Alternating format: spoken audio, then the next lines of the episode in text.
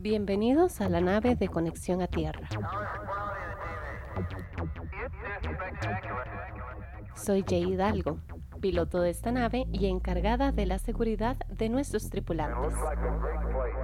Ajusten sus cinturones. El tiempo de vuelo será de aproximadamente 52 minutos.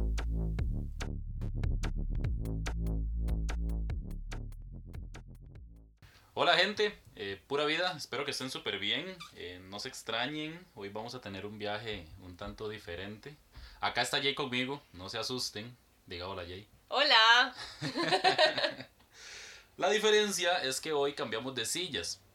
Eh, hoy la capitana de esta nave me dio permiso de pilotear el viaje, entonces... Eh, DJ, bienvenida a tu propio podcast. ¡Qué susto! Hola, hola. Sí, es, raro estar aquí copiloteando y no, Ah, no teniendo el mando de las cosas, no teniendo el control. Es hora de la venganza. Eh. no, no, la idea, la idea es ver cuál es su viaje en este mundo de la adultez. Sí. qué Uy. chiva. Sí, bueno, de mi viaje no es tan chiva y por eso es que nació el podcast porque mi viaje ocupa ayuda, pero de todo bien, todo bien, todo bien. No, no, pero la idea es esa, mae, el- acá que compartamos y pasemos un rato tuanis, que conversemos y que opa, casi se nos cae el gato. Eh, que conversemos, que pasemos un rato ameno, mae, como como lo son todos los ratos que tenemos usted y yo. ¡Oh! Oh, ¡Qué lindo! Pero bueno, Jay, a ver, cuéntenos cómo va esa adultez. Uy, Ya casi durísimo. 30, ¿verdad? Ya casi 30, sí, dentro de dos meses y 27 días, Bueno, más o suave, menos. primero tengo que, aclarar, tengo que hacer una pregunta aclaratoria. Sí, La pregunta aclaratoria original que se, hacían, que se hace en el podcast. ok. ¿Usted se considera un adulto? Para nada. Yo soy una chiquita aquí con cédula tratando de descifrar el mundo. Este. Adulto desde los 18. Mi cédula me la entregaron tarde por aquello, por si, por si nunca les he contado, pero mi cédula tardó una semana más. O sea, 18 más una semana. entonces. 18 más 1, sí, no pude ir a celebrar. Entonces mis, mi fiesta de 18 se atrasó un poco. Pero, o sea, eso fue hace casi 12 años y yo todavía no me siento adulta. O sea, yo estoy aquí tratando de descifrar el mundo. O sea, adulta en el papel. Exacto, adulta en, en el registro civil, pero mentalmente no lo sé. Yo creo que sí, espero. Sí. Y, y en ese rol social que le impone a uno de la sociedad después de los 18. ¿Cómo siente que le hacen que, que le ha ido, mae? ¿Cómo, ¿Cómo te va? ¿Cómo va esa? Di, yo creo que bien, porque yo soy muy buena fingiendo, sí, aunque, aunque mi, mi carrera en el teatro no despegó nunca. O sea, aunque se chocó contra, contra uh, Juan Carlos Calderón. Este. Resentimiento contra el girasol. Acá todavía Sí, lo pueden- 2.0. Los que escucharon el podcast pasado.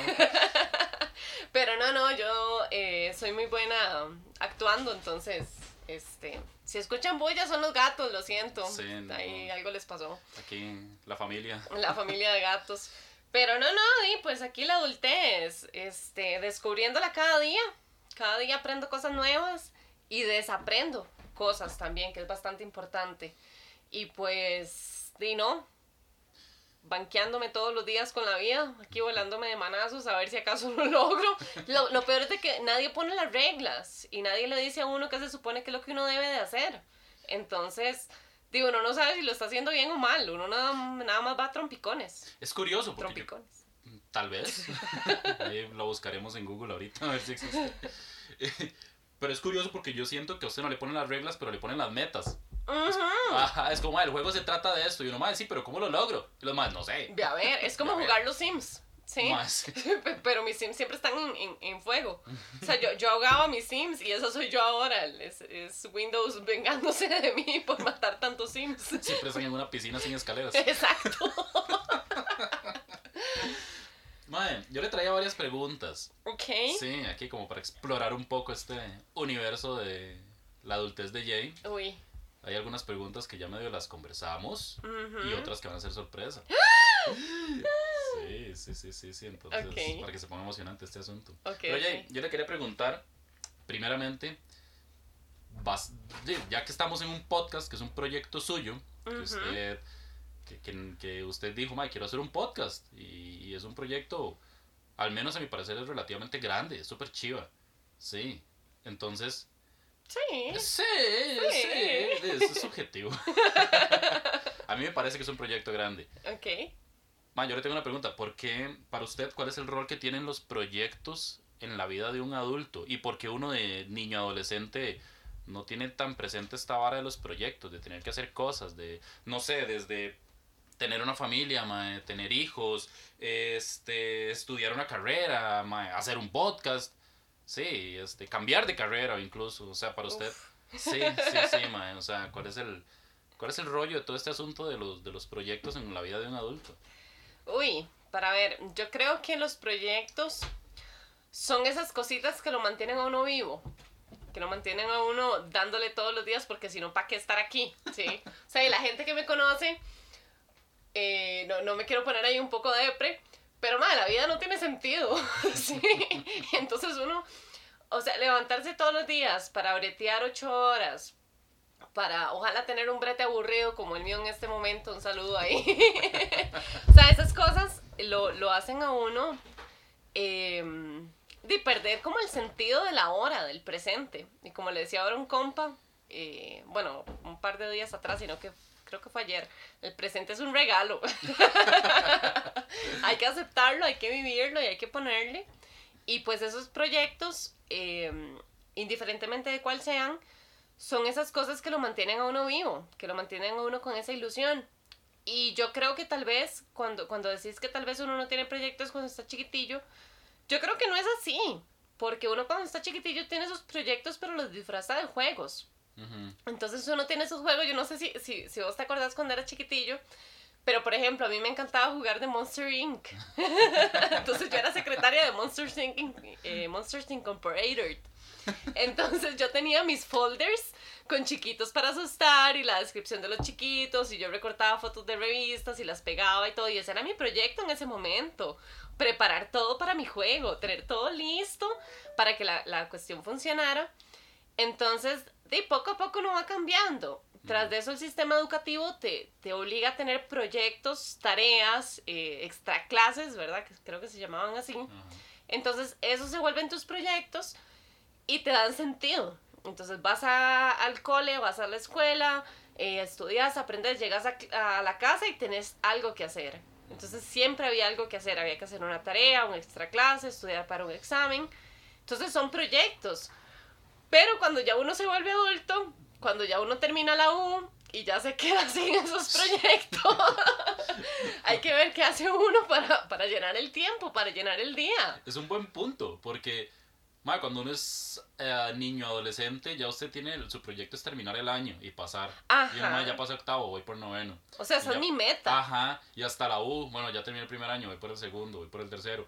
Pero, madre, todo eso nada más es un proceso social para producir trabajadores en masa. Exacto. Entonces ya cuando tienen que trabajar en masa es como, bueno, ya, vaya, trabaje hasta que se muera. Y uno, madre, Y lo peor es de cuando, cuando uno estudia algo y lo deja botado. Entonces, tras de eso, todo lo, eh, o sea, a mí no me gusta verlo así porque, porque realmente lo que yo estudié a mí me llena mucho. Me encanta lo que estudié, pero no lo ejerzo, ejerzo, ejerzo. No lo ejerzo ahorita, perdón, de, estar del otro lado del micrófono me pone dunda. Entonces, sí, estoy súper nerviosa. Pues sí, estar del otro lado, em, estar en el momento en el que ya uno se queda sin proyectos personales, es difícil. Y tener proyectos en ese momento personales también es difícil. O sea, yo durante todo mi tiempo, bueno, la escuela no cuenta porque uno en la escuela nada más es un... sí, sí, es un bichito aprendiendo a vivir. En el cole, eh, pues en el cole tenía mis proyectos, tenía mis actividades extracurriculares. Eh, sobre todo cuando salí de, de noveno, que un saludo a mi mamá, que me obligó a entrar a la, a la confirma, porque pues eso era obligatorio, ¿verdad? En, en una, una familia católica. Y pues ahí me metí al coro de la iglesia en esta voz angelical. Y entonces yo tenía, todos los jueves a las 6 de la tarde tenía ensayo todos los domingos, los- la misa los domingos a las 6 de la tarde había que cantar, entonces los domingos a las 4 y media, 5 había que estar temprano para listar todo. Yo tenía que estudiar las canciones, tenía mis, mis discos de, de música católica, ¿verdad? Para practicar, ¿Qué claro. tiempos cuando, cuando uno era cristiano. Cuando uno, era, cuando uno practicaba, sí. Y pues tras de eso, eh, recuerdo que cuando había que hacer trabajo comunal en el cole, me metí a hacer eh, catequesis, porque a mí me gusta mucho enseñar. Entonces fue, fue un proceso en el que dije, mira, qué bonito, me puedo meter aquí. Yo siempre he sido bastante bombeta, eh, siempre me ha gustado mucho estar en grupos de gente. Y pues ese fue mi proyecto durante más o menos un año. Me salí porque me faltaba tiempo. Cuando entré a la U ya, ya me quedé sin tiempo para eso. Pero yo creo que también eso es parte de lograr entender que hay algunos proyectos que nacen y que mueren. Y, y, pues se les da el fin, se les da su, su, su importancia y ni modo, adelante lo que sigue, el proyecto que venga. Sí. Ma, ¿y vos, vos considerás que, que, que los proyectos son, son más importantes cuando uno es adulto? Tal vez, o por lo menos para mí personalmente, sí. Sí. Porque ahorita ya Naranita. Pues tenemos un gato ahí haciendo. Que se ya robándose el show. Sí. Este. Yo creo que cuando uno es adulto necesita esa, ese impulso o eso que te lleva a. a tener un sentido de la vida. Sí. Porque, di, vamos a lo mismo. O sea. No sé, no sé cuál es la rutina de la gente, pero normalmente lo, lo, el estándar es me levanto, me baño, desayuno y al trabajo. Ocho horas en el trabajo, salgo, ojalá dos horas de presa. Veo tele. Sí, llego a la casa a ver tele durante dos horas, a ver Netflix, lo que sea, y alistar el almuerzo del otro día y a mis. Entonces, esa monotonía te lleva a, a sí, ¿por qué no? A deprimirse, a estar uno dentro de un, de un círculo vicioso en el que espera los, el viernes a las 5 de la tarde porque es la única esperanza, la luz al final del túnel. Ma, ¿y usted cree que haya gente que viva bien con eso? O sea, gente que tal vez no necesita esos proyectos, que digan, madre, sí, Tonis, voy al brete, espero el viernes, me echo las birras, paso el fin de semana, el lunes voy al brete hasta el viernes, y así. Veo tele y ya. Sí, pero es que, o sea, yo creo que cada, cada quien tiene sus proyectos y sus proyectos no tienen por qué ser grandes. O sea, no tienen por qué re- revolucionar el mundo. O su familia es el proyecto. También, exacto. O sea, su proyecto es su bebé, criar a un hijo. Ajá. Y eso es, o sea, Sí, sí, no es un proyecto así nomás. exacto. Ese es el, el, el mayor assignment que le da a uno la vida. O sea, o por ejemplo, y no quiero, no quiero decir que sea menos importante porque nada que ver, pero, por ejemplo, conozco gente que le gusta mucho construir eh, rom- rompecabezas o piezas de estas de armar, eh, legos o cosas así. Pintar, ¿no? Exacto, entonces ese es su proyecto. Entonces ellos esperan a terminar el trabajo para hacer eso, se emocionan, toman fotos, las suben en Instagram y ese es mi proyecto, eh, lograr armar esto. Eh, gente que hace muebles como vos. Entonces ese es, ese es tu proyecto, armar un mueble, armar una mesa. Eh, gente que pinta, gente que tatúa, gente que canta y que produce canciones. Tengo compas que, que producen canciones y no son artistas conocidos. O sea, no son un Bad Bunny, ¿verdad? No son ahí una. ¿Cómo es que se llamaba esta? La de bien cantado. María, María José. José Castillo. Esa misma. o sea, hay gente que, que dentro de sus posibilidades sacan el rato para estudiar guitarra, para estudiar bajo, para estudiar ukulele, lo que sea. Y, Saludo para Víctor. Víctor, suerte con el ukulele, madre. Yo sé que, que estás dándole ahí al ukulele, madre, súper bien. Está dándole dura al ukulele. Sí. Pero no, y el ukulele es precioso, Víctor, vamos, come on. Pero, o sea, el, proyecto no tiene por qué ser enorme, no tienes por qué, uy, se va a matar ese animal. Definitivamente, o sea, yo tenía que ser la invitada el día de hoy para que los astros se... No, Se para que confabularan. Naralita, como buena hija Pa- menor. Sí, para los que no llamar. saben, bueno, yo creo que vamos a hablar de eso en un rato, Ajá. pero para los que no saben, este, los gatos de esta casa están muy humanizados y pues, Pues Pues tenemos bueno. una llamando la atención como si fuera un niño de tres años. exacto. Básicamente. Madre Jay, eh, vamos a ver, aquí haciendo una pequeña conexión con el tema que sigue. Ujú. El podcast. Sí. Este podcast nace de un proyecto. O sea, es un proyecto que nace de un proyecto. Usted decide un día, se despierta y dice, voy a estudiar locución. ¿Por qué? Sí, no, mira, este, a mí siempre me ha gustado mucho mi voz y siempre me han dicho que yo hablo muy duro. Entonces, siempre eh, desde chiquitilla me decían, shh, hable más bajito. Cosita. Y Sí, yo di, ¿por qué? O sea, este es mi tono de voz. Eh, tengo un compa por ahí que, que desde que estábamos en la escuela me decía, ma, usted tiene voz de Ash Ketchup. Usted habla como, como si estuviera en Pokémon. Pero, Mi voz a mí siempre me ha gustado. eh, desde chiquitilla creo que tengo una facilidad de palabra, a pesar de todas las muletillas y de todas las veces que me trabo. Y me pasa mucho que cuando estoy hablando se me confunden las palabras, entonces si quiero decir el carro azul, digo el cazul. Pero entonces a mí hablar en... Una dislexia vocal. Sí, sí, sí, ya ahí, sí, sí, ahí media, media defectuosa salí, entre otras cosas. Pero desde chiquitilla me ha gustado mucho hablar en público. Eh, cuando estaba en la escuela, ahí primer promedio, siempre me tocaba... Nunca me gustó llevar la bandera, me parecía lo más incómodo y yo decía, me voy a caer, me voy a caer. Pero me gustaba dar los discursos, entonces siempre en, en, en todos los actos cívicos salía yo hablando. El discurso de graduación de sexto lo di yo, el discurso de graduación de quinto año lo di yo. Y siempre me ha gustado mucho comunicar con la voz, siempre me ha gustado eso. Desde pequeñita eh, jugaba, de que yo era profe, eso era uno de mis, de mis juegos favoritos. De hecho, así era como estudiaba yo. Yo tenía una pizarra en el cuarto y yo lo que hacía era que, bueno, vos me has visto cuando yo estudio, yo estudio en voz alta. Y yo siempre jugaba de que yo estaba enseñando, de que yo estaba explicando. Y así era como aprendía. Y pues uno de mis sueños era ser eh, locutora de radio. Entonces cuando yo estaba chiquitilla me gustaba mucho escuchar radio. Y esa era uno de mis, de mis sueños. Pero que di, por una u otra razón uno como que le da vergüenza, ¿verdad? Como Como lo que... minimizan, dicen locutor de radio, presentador de noticias, Exacto, cantante, o sea, ¿qué le pasa? y tras de eso, tras de eso mi sueño de niña que, que no se cumplió y, y conscientemente lo digo, no se cumplió porque mi yo adulta entendió que no era un sueño realizable, era ser doctora. Entonces yo quería estudiar medicina, yo quería ser neurocirujana con este pulso de alcohólica que tengo, ¿verdad? Que no, no puedo mantenerme en, en pie, pero yo quería operar cerebros.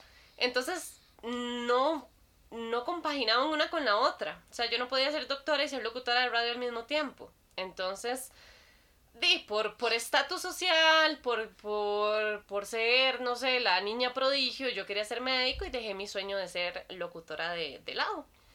Hace poco, eh, bueno, en realidad hace muchos años empecé procesos de terapia, eh, ahí por, por todas las heridas que, que jala uno, ¿verdad? Y que todo el mundo jala. Y que, y que aquí hago un llamado a todo el mundo.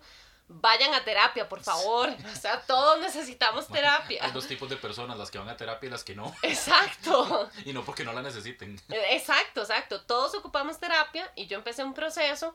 Ha sido un proceso duro, ha sido un proceso súper difícil. eh, lo he dejado botado incontables cantidades de veces. Y no porque, porque yo sea débil, sino porque, porque tal vez el medio en el que estaba o el, o el facilitador en ese momento, pues, dígase psicólogo, dígase coach de vida, lo que sea, tal vez no, no, No eran las mejores. Exacto, sí, o tal vez no, no, no logramos llevarnos bien, no, no logré encontrar lo que yo buscaba. Y hace tal vez unos tres años para acá, eh, me tomé un poquito más en serio mi salud mental y dije, mira, voy a empezar a hacer las cosas que siempre he querido hacer. O sea, en este momento de mi vida, el dinero, pues, es una limitante, pero no, no es una negativa. Puedo, puedo hacerlo, puedo dejar de tomarme un par de birras a la semana y pagarme un curso de locución. Eh, puedo estudiar las cosas que yo quiero, puedo intentar las cosas que, que siempre he querido y que esa, esa Jay chiquitilla de 5 años quería lograr. Entonces me metí a un curso, llegó a mí porque Facebook nos espía, entonces algún día dije, mira, qué chido haber estudiado locución, ¿verdad? Y me salió un anuncio y yo dije, bueno, muchas gracias Zuckerberg, Zuckerberg, Zuckerberg. Zuckerberg, como sea que se pronuncie ese hombre. Y yo dije, bueno, me voy a meter. Eh, encontré un grupo muy, muy chido. Eh, la verdad es que le agradezco muchísimo a mi profe de locución porque, porque me ayudó a encontrar mi voz. Porque me, me logró. eh, De hecho, en, en la primera clase nos pusimos medio místicos y nos pusimos a hablar del chakra de la garganta. Y como uno a veces tiene ese, ese chakra bloqueado. No, yo ese chaca sí lo tengo hecho mierda. pues lleva el curso de locución. Ajá, pásame el contacto. Sí, no, no, entonces, eh, pues el primer, eh, fueron tres niveles. El primer nivel fue bastante técnico, de aprender a, a- a proyectar, a utilizar la voz, eh, todas las cuestiones técnicas que hay detrás de, de producción radiofónica. Y en el segundo nivel, el proyecto final era crear un podcast. Entonces yo dije, mira qué chido. Perdón, la verdad es que suena súper interesante. Me gusta mucho la parte de diseño gráfico, aunque no me considero buena y, creo que todavía me falta un montón aprender. Pero entonces empecé desde el día uno que nos dijeron, tienen que, que hacer un podcast, empecé a diseñar el podcast, eh, la profe nos dio un, un trabajo que era hacer una lluvia de ideas acerca de lo que uno quería hablar. Y mi lluvia de ideas era totalmente disonante. Entonces yo quería hablar de salud mental y meditación y aromaterapia y eh, recetas saludables y, y, jardinería. O sea, quería hablar de, de, ese montón de cosas que me gustan. Y al final dije, no, tengo que centrarlo, tengo que conectarlo a tierra. Y ahí fue donde nació el nombre. Yo dije, conexión a tierra, punto. O sea, yo necesito algo que me conecte a tierra cuando lo estoy haciendo. Y qué mejor que hablar de, de la adultez. Ay, pues, y como que engloba todo. Exacto, exacto. Podemos hablar de todo un poco y todo calza súper bien. Y pues la adultez, eh, bueno, ya lo dijimos, yo tengo 29 años, eh, 9 meses y 3 días. Casi 30, casi 30. Casi 30. Casi 30 y eh, un dato curioso es que a mí las décadas me, me mucho. ¿Cuando cumplió 10 también? Cuando cumplí 10, eh, sí, Sí, cuando cumplí 10 entré en razón de que cambiaba dígitos. Mae, eso es durísimo. Sí, cuando usted dice, mae, ya su, su edad es de dos dígitos. De dos dígitos. Y uno... Exacto. Y cuando cumplí 20 fue peor. Cuando cumplí 20, para mí fue o sea, el mundo se me vino encima, yo no sabía qué hacer, me acuerdo mi mamá muerta de risa diciéndome, Jay, tranquila, o sea, no pasa nada, es un año más, y yo, no, es que ya voy a cumplir 20, ya es diferente, ya no, ya no tengo los 10, ya no tengo los, los 10, los 19, ahora voy para 20, y ahora que voy para 30, y desgraciadamente la sociedad te vende que para los 30 tenés que tener casa, carro, bebé, eh, gato, perro. Gato, perro, hámster, eh, periquito de amor. Eh. Y una deuda a 40 años. Ajá, exacto. Haber viajado por lo menos a cinco países, que cada año estés viajando, eh, no sé, tener el último celular del año, son muchas cosas las que la sociedad te pone. Y definitivamente yo, si acaso de esas, tengo una y a medias. Entonces, entonces no, para mí cumplir 30 se está volviendo como, ¿cómo lo digo? No difícil, pero se está volviendo retador para mi mente. Entonces, sí. vengo de ese proceso psicológico, de ese proceso de salud mental, de, de, conocerme a mí misma, de aceptarme a mí misma como soy, a pesar de, de casi 30 años atrás no queriendo ser lo que soy y ahora decir, no, puta, esto es lo que soy, ya, vamos a, a lidiar con esto. Cumplir casi 30, eh, tener la adultez viniéndoseme encima y no saber lidiar con eso, yo dije, no, mira, ¿por qué no hacemos el podcast eh, dirigido a eso? Entonces em, voy a empezar a preguntarle a la gente, ¿cómo haces vos para lidiar con esto? Con estos diferentes tipos de temas. Por ejemplo, con, con Mon, que Mon es mi mejor amiga desde hace muchísimos años, y verla siendo mamá. Uh -huh. Y yo, puta, ¿cómo haces para ser mamá? Uh -huh. O sea, así, ¿cómo lo logras? Eh, preguntarle a Fab, eh, ¿cómo logras tu proyecto de música? ¿Cómo logras sacar el tiempo para eso? Entonces el podcast nació de ahí, de esa incertidumbre mía, a poco, pocos meses de cumplir 30 y querer... Ver cómo hace la gente. Exacto, y, no, y, y sobre todo darnos cuenta que no estamos solos, sí. todo el mundo está lidiando con esto y eso ha sido algo muy bonito que la gente me ha dicho que la, la, ese montón de, de, escuchas que tenemos, que yo los, los amo a todo el mundo y cada vez que alguien escucha el podcast y me escribe, a mí se me salen lagrimitas, porque la gente me ha dicho, Jay, o sea, uno no está solo en esta vara, pero, pero uno sí cree que está solo. Uh -huh. Entonces uno cree que uno está lidiando con esta vara solo y hay un millón de gente más alrededor tratando de descubrir la adultez también a través de sus ojos. Y este podcast le ha ayudado a la gente a ver eso, que hay un montón de gente afuera, gente común y corriente y sin, y sin ser despectivo.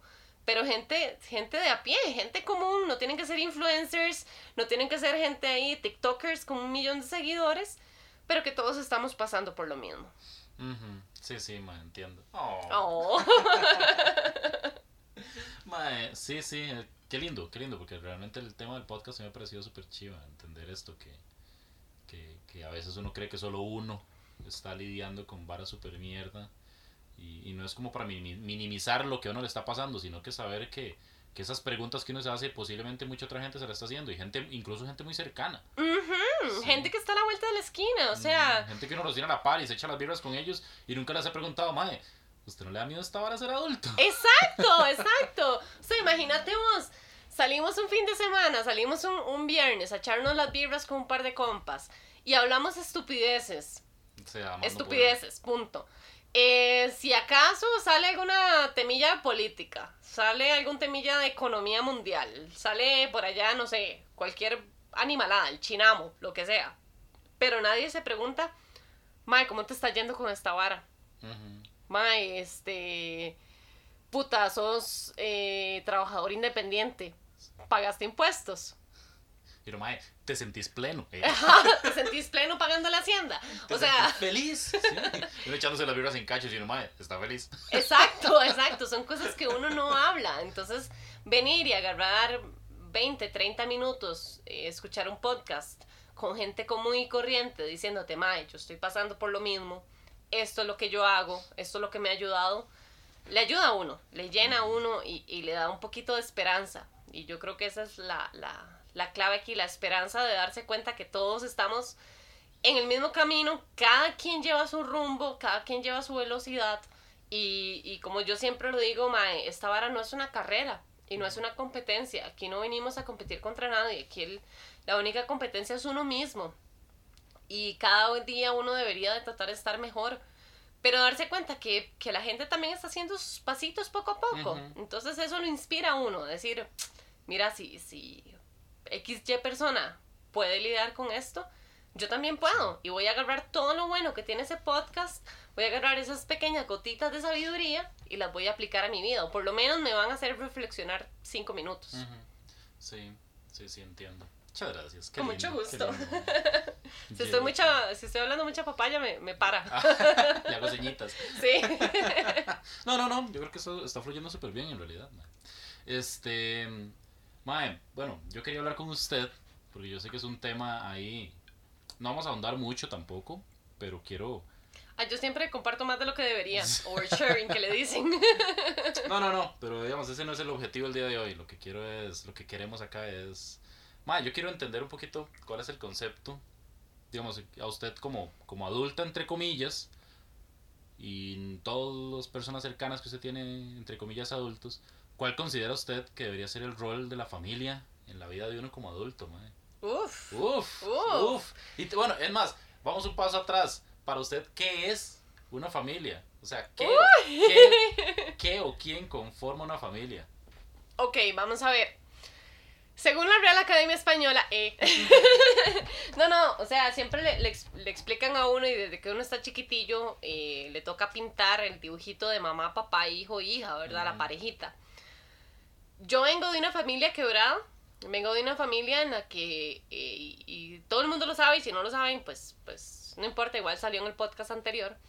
Eh, mis papás se divorciaron desde que yo estaba pequeña, o sea, yo, yo estaba de meses cuando papi y mami se separaron y fue para bien, porque realmente la- el matrimonio de ellos venía, venía en declive.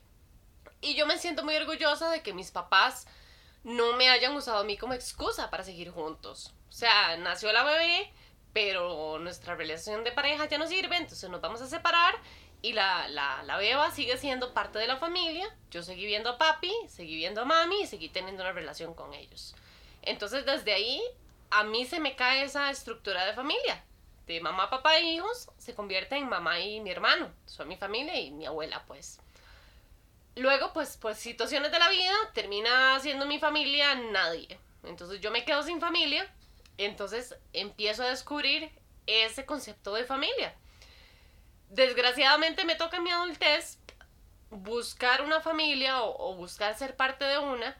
Y... Ah, ¿Cómo lo digo?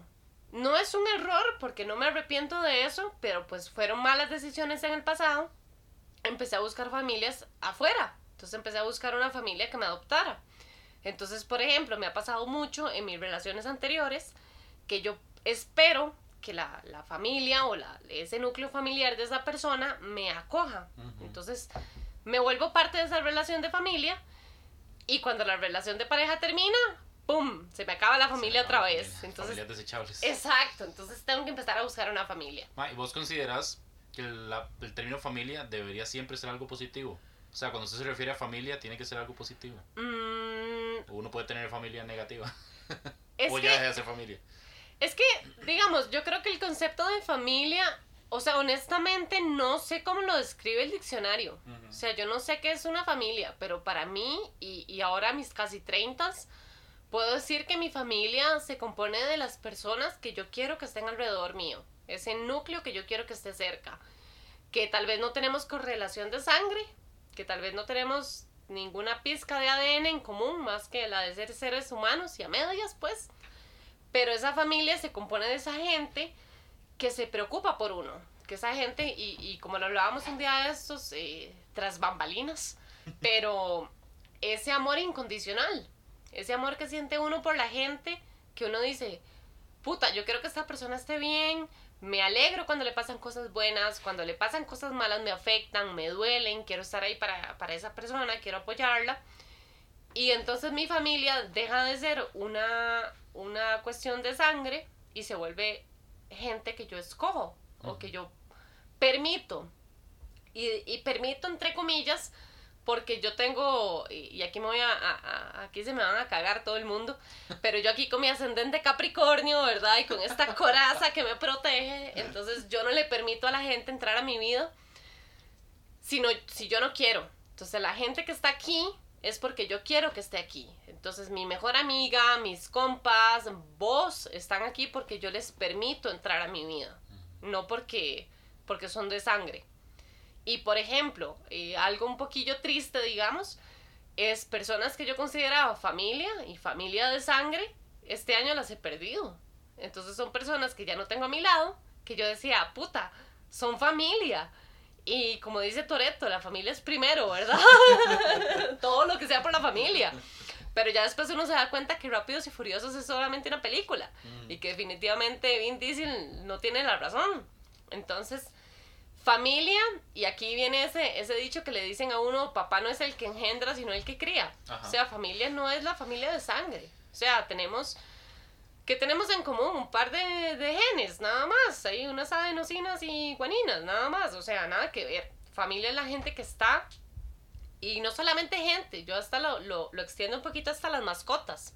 O sea, mi familia en este momento eh, es una familia súper diversa. Se compone de vos, se compone de las gatas. Tenemos dos enanas que, que bueno, espero que Agatha no se enoje, pero es que Agatha, yo a Agatha no la considero como una hija. Yo a Agatha la considero como una roommate. Bueno, hasta yo, digamos. O sea, Agata, Agata, yo la adopté, pero, pero creo que en realidad nada más, en realidad esa adopción fue ponernos de acuerdo para vivir juntos. Exacto, exacto. ¿Cómo de qué? ¿Usted qué? ¿Tiene un campito ahí que me haga? No, y dele. Y dele, usted me da compañía, usted es un bicho peludito, yo le compro comida y le cambio la arena. Ah, Exacto. sí. Entonces y yo por la allá. cuido y todo bien. Y todo bien, aquí nos cuidamos entre los dos, nos protegemos. Bueno, Aranita sí es una hija. Y es que Naranita, tras de eso, Naranita llegó a mi vida en un momento un poco difícil. Yo venía de una relación fallida, yo venía eh, de esa relación fallida, me quedó un gato que me odiaba. Entonces, hay un saludo a Malteada si me está escuchando. Entonces, Malteada me odia. eh, yo a ella no la odio, pero tampoco tenemos ahí una relación de amor. Entonces, nada más vivimos juntas, pero es- esa vara era una guerra fría. Y yo siempre dije, yo quiero un gato amarillo. Siempre quise un gato amarillo, gordo, rico como Garfield, y me salió esta drogadicta porque es la gato más flaco que yo he visto en el universo. Y llega Naranita a mi vida, Naranita llega con un mes y medio, donde ella con costos estaba aprendiendo a comer comida, o sea, yo le tenía que mojar la comida para que ella se la pudiera comer porque ni dientitos tenía ahí fuertes. Y Naranita se convirtió en mi bebé.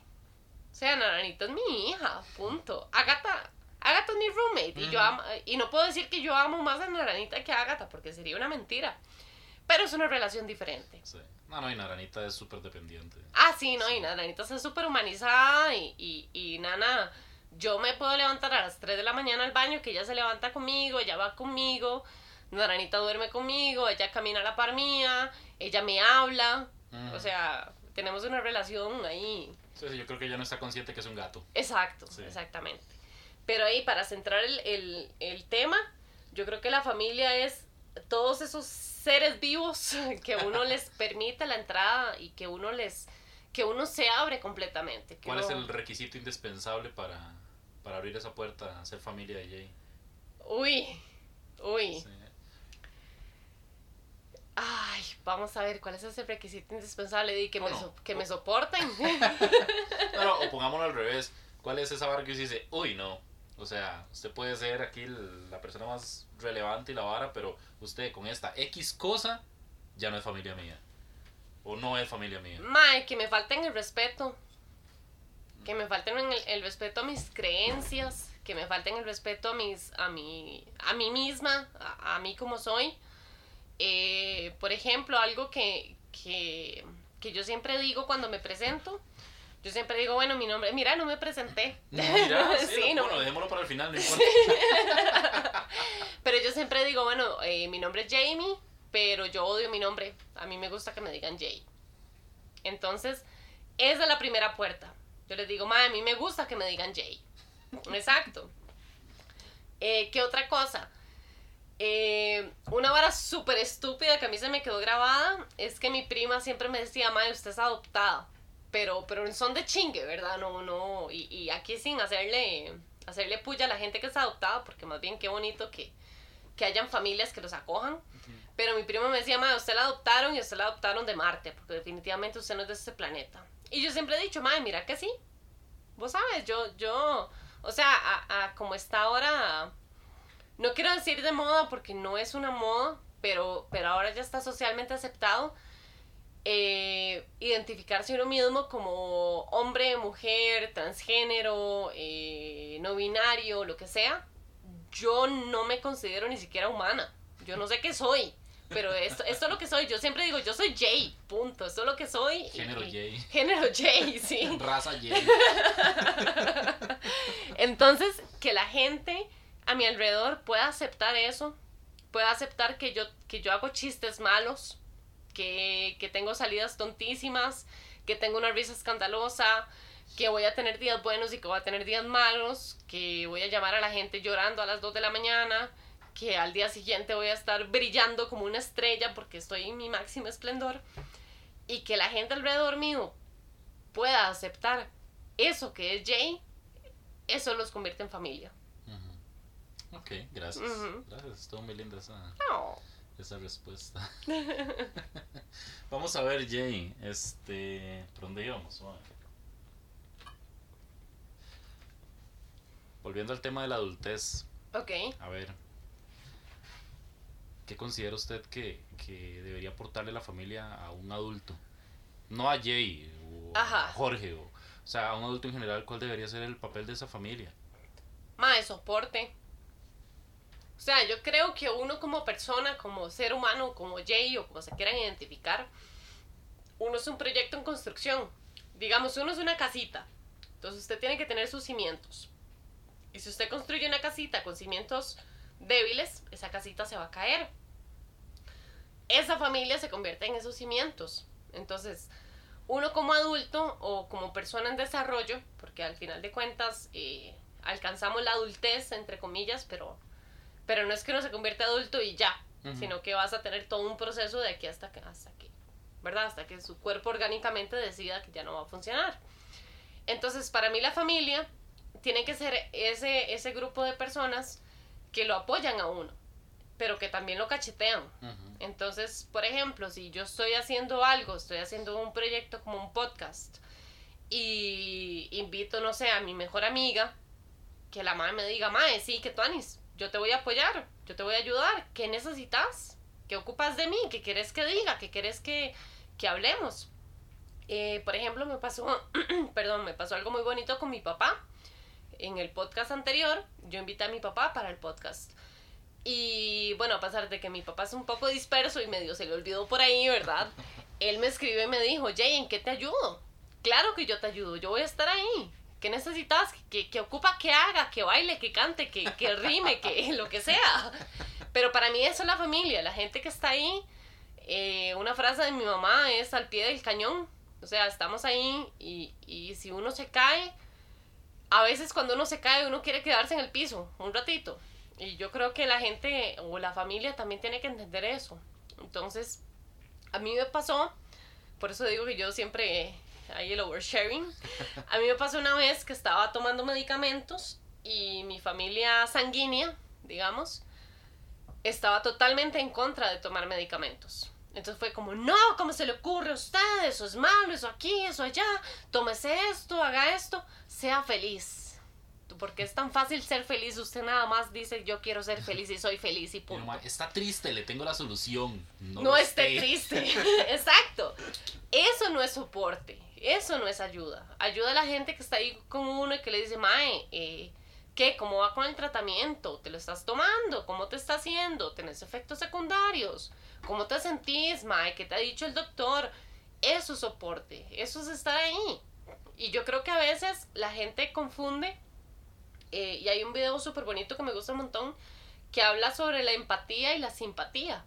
Entonces la simpatía es nada más como, sí, sí, si está triste, nada más no esté triste y ya, esté feliz. Pero la empatía es decirle, mae, puta, sí, tenés razones para estar triste. Si yo estuviera en tu, en tu posición, yo también estaría triste. ¿Querés estar triste un ratito? ¿Tenés permitido estar triste? ¿va? Vamos a estar tristes, yo te acompaño un rato. Cuando ya no quieras estar triste y quieras hacer un proceso, yo te acompaño. Se vale estar triste. Se vale estar triste Se vale estar se vale triste. estar triste. Este, ahí yo le doy un abrazote a mi mejor amiga porque en los momentos en los que yo he estado triste, ella me deja estar triste. Y en los momentos en los que yo ocupo que, que alguien me dé la mano para levantarme, ella está. Y si ella me dice, me vamos a poner a llorar y todo. sí, un saludo a Monse.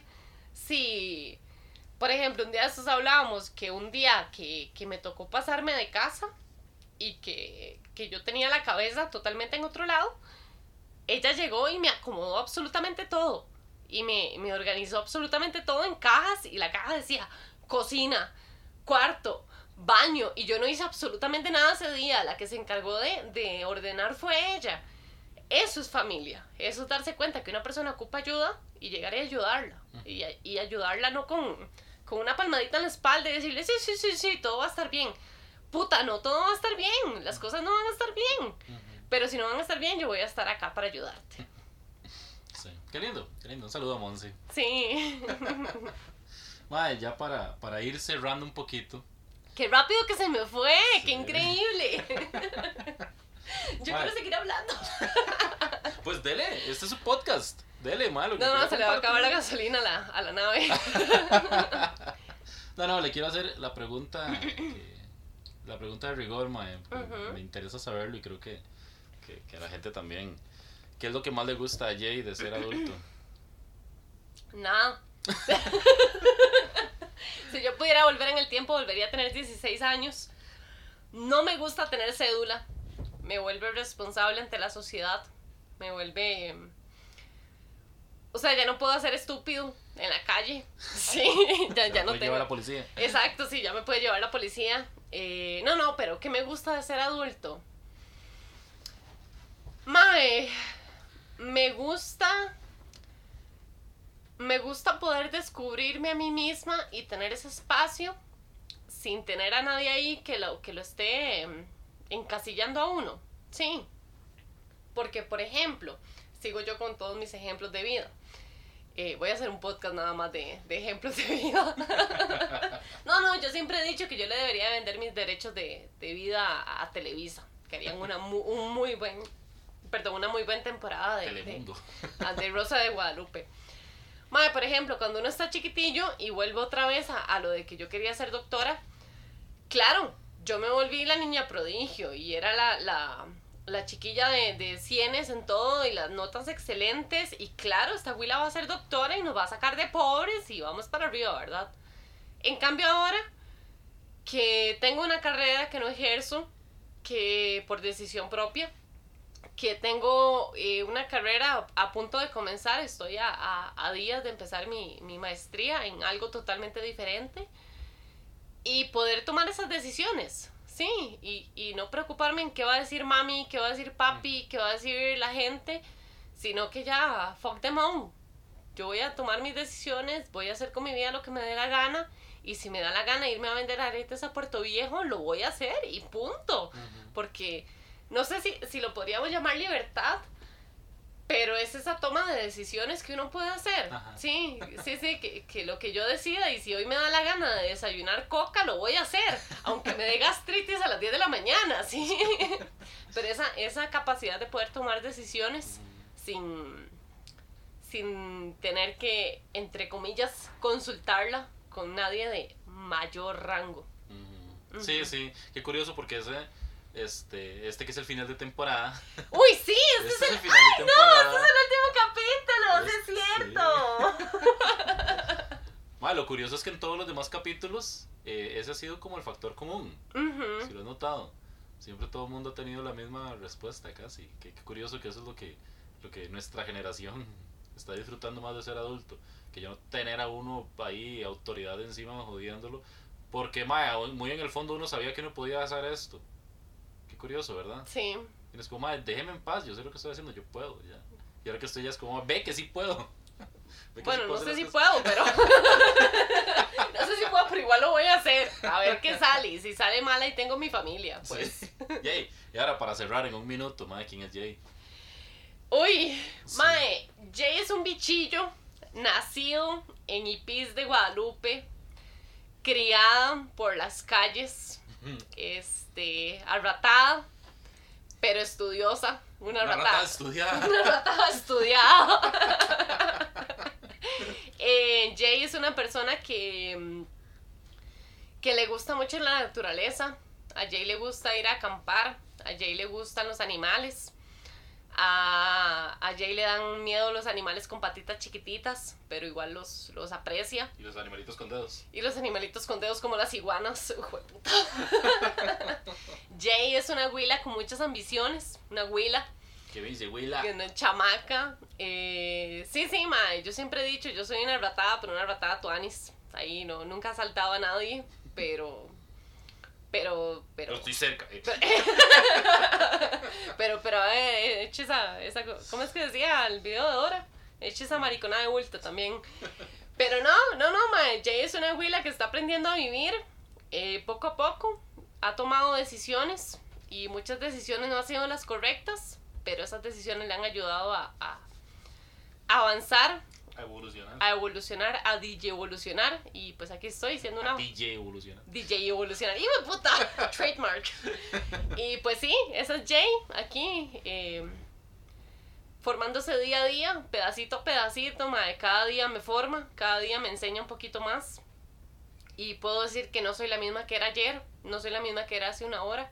Y probablemente dentro de una hora sea una Jay. un poquito mejor. Ok, ok, muchísimas gracias Jay. Ma, gracias por esto, realmente por la oportunidad de darme el chance de acompañarla en este y en otro montón de proyectos.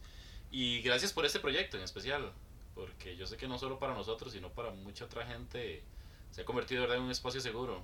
Sí. Oh. Tanto para venir a compartir como para sentarse a escuchar y, y darse cuenta que no estamos solos en este viaje astral de la adultez. Esta loquera que, que nuestros tatas llamaron adultez mae, por algún motivo. y de verdad, mae, gracias. Creo que es lo que queda decir en este final de temporada. Gracias. Sí. Y si me permitís hacer un anuncio, Mae, nada claro, más. adelante. Yo creo que esto es, esto es suyo. Gracias, gracias. No, yo, yo quiero agradecer de verdad a todas las personas que nos han escuchado, a todas las personas que han estado acá, que han confiado en este proyecto, a la gente que hemos invitado y que ha dicho, Mae, sí, yo me apunto, ¿qué tengo que hacer? Este, realmente ha sido, eh, di, esto empezó hace, ¿qué? Cuatro meses, más o menos. Y... y de uno siempre tiene, tiene esa, esa tendencia a compararse. Desgraciadamente uno, uno tiene esa... di, pues esa maña, ¿verdad? De ver a otra gente eh, alrededor y uno dice, puta, porque yo no soy así. Pero eh, dentro de todos los podcasts, digamos, que, que he escuchado y que han salido, podcasts que han salido de mis compañeros de locución, que, que han sido muy chivas también yo aprecio muchísimo eh, Conexión a Tierra porque ha sido súper orgánico, porque ha crecido solo, porque ha, ha aparecido poco a poco.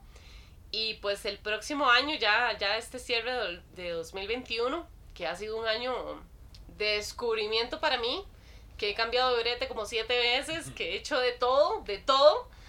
Y ahora el 2022 nos trae un montón de cosas más. Y realmente, eh, pues me di cuenta aquí humildemente que hacer un podcast no es nada fácil.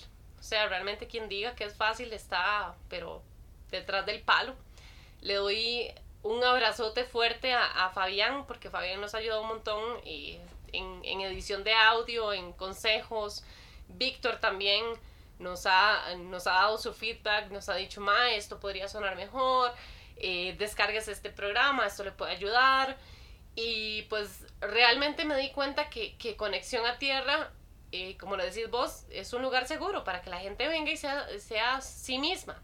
Entonces, pues este 2022 trae, mm, trae un nuevo tripulante aquí al, al, a la cabina de, de, de, Conexión a Tierra. Y pues vamos a estar desarrollando un poquito más el tema de la adultez. Vamos a estar hablando muchísima, muchísima paja. Pero pues ya vamos a hacer dos que vamos a estar aquí eh, piloteando. Eh, yo quiero darte cordialmente la bienvenida para que todo el mundo este, pues sepa que, que Jorgito va a estar piloteando por acá conmigo también y pues vamos a tener muchísimos invitados más, vamos a tener muchísimos temas más y pues abrimos totalmente las puertas de conexión a tierra para todos esos temas que quieran tocar. Toda esa gente que diga, Mae, ¿por qué no hablaron de esto? ¿Por qué no comentaron esto? Mae, yo estoy lidiando con esta vara. Cuéntenos, díganos qué, qué les gustaría que, que, habláramos, qué les gustaría que, que, que agarremos un tema y lo, lo destrocemos y lo hablemos pedacito a pedacito, porque esto es de ustedes. O sea, este, este proyecto nació aquí, en, eh, con mi compu, con mi micrófono de, de Amazofers, pero, pero este, este proyecto no es mío, este proyecto es de todos ustedes y realmente aquí seguimos por la gente que nos escucha y por la gente que nos apoya. Muchísimas gracias Jay, porque por invitarme primero, invitarme a, a, a tener mi propio episodio, por invitarme a entrevistarla y por invitarme a ser parte del, de la siguiente temporada, de verdad estoy súper halagado y emocionado. no, no, con gusto y gracias. Sí, sí, estoy gracias super, por super ser familia. Oh. Sí, sí, creo que estamos de acuerdo en que somos. Usted es mi familia también. Oh. oh Inserte emoji de corazón. Sí. bueno, chiquillos. Muchísimas gracias, Jay. Gracias y, y chao. Nos estamos escuchando la próxima temporada. Todavía no sabemos cuándo va a salir, pero ahí se estarán dando cuenta en redes sociales. Este, y, y, no, nos vemos el otro año. Nos escuchamos el otro año. Feliz año, chiquillos. Pásenla bien, disfrútenla, péguensela. Feliz Navidad y Próspero Fernández. Badum bam. Más es el clásico desde el 2010, lo siento. Tenía que hacerlo aquí con un micrófono enfrente. Chao. Chais. Gracias.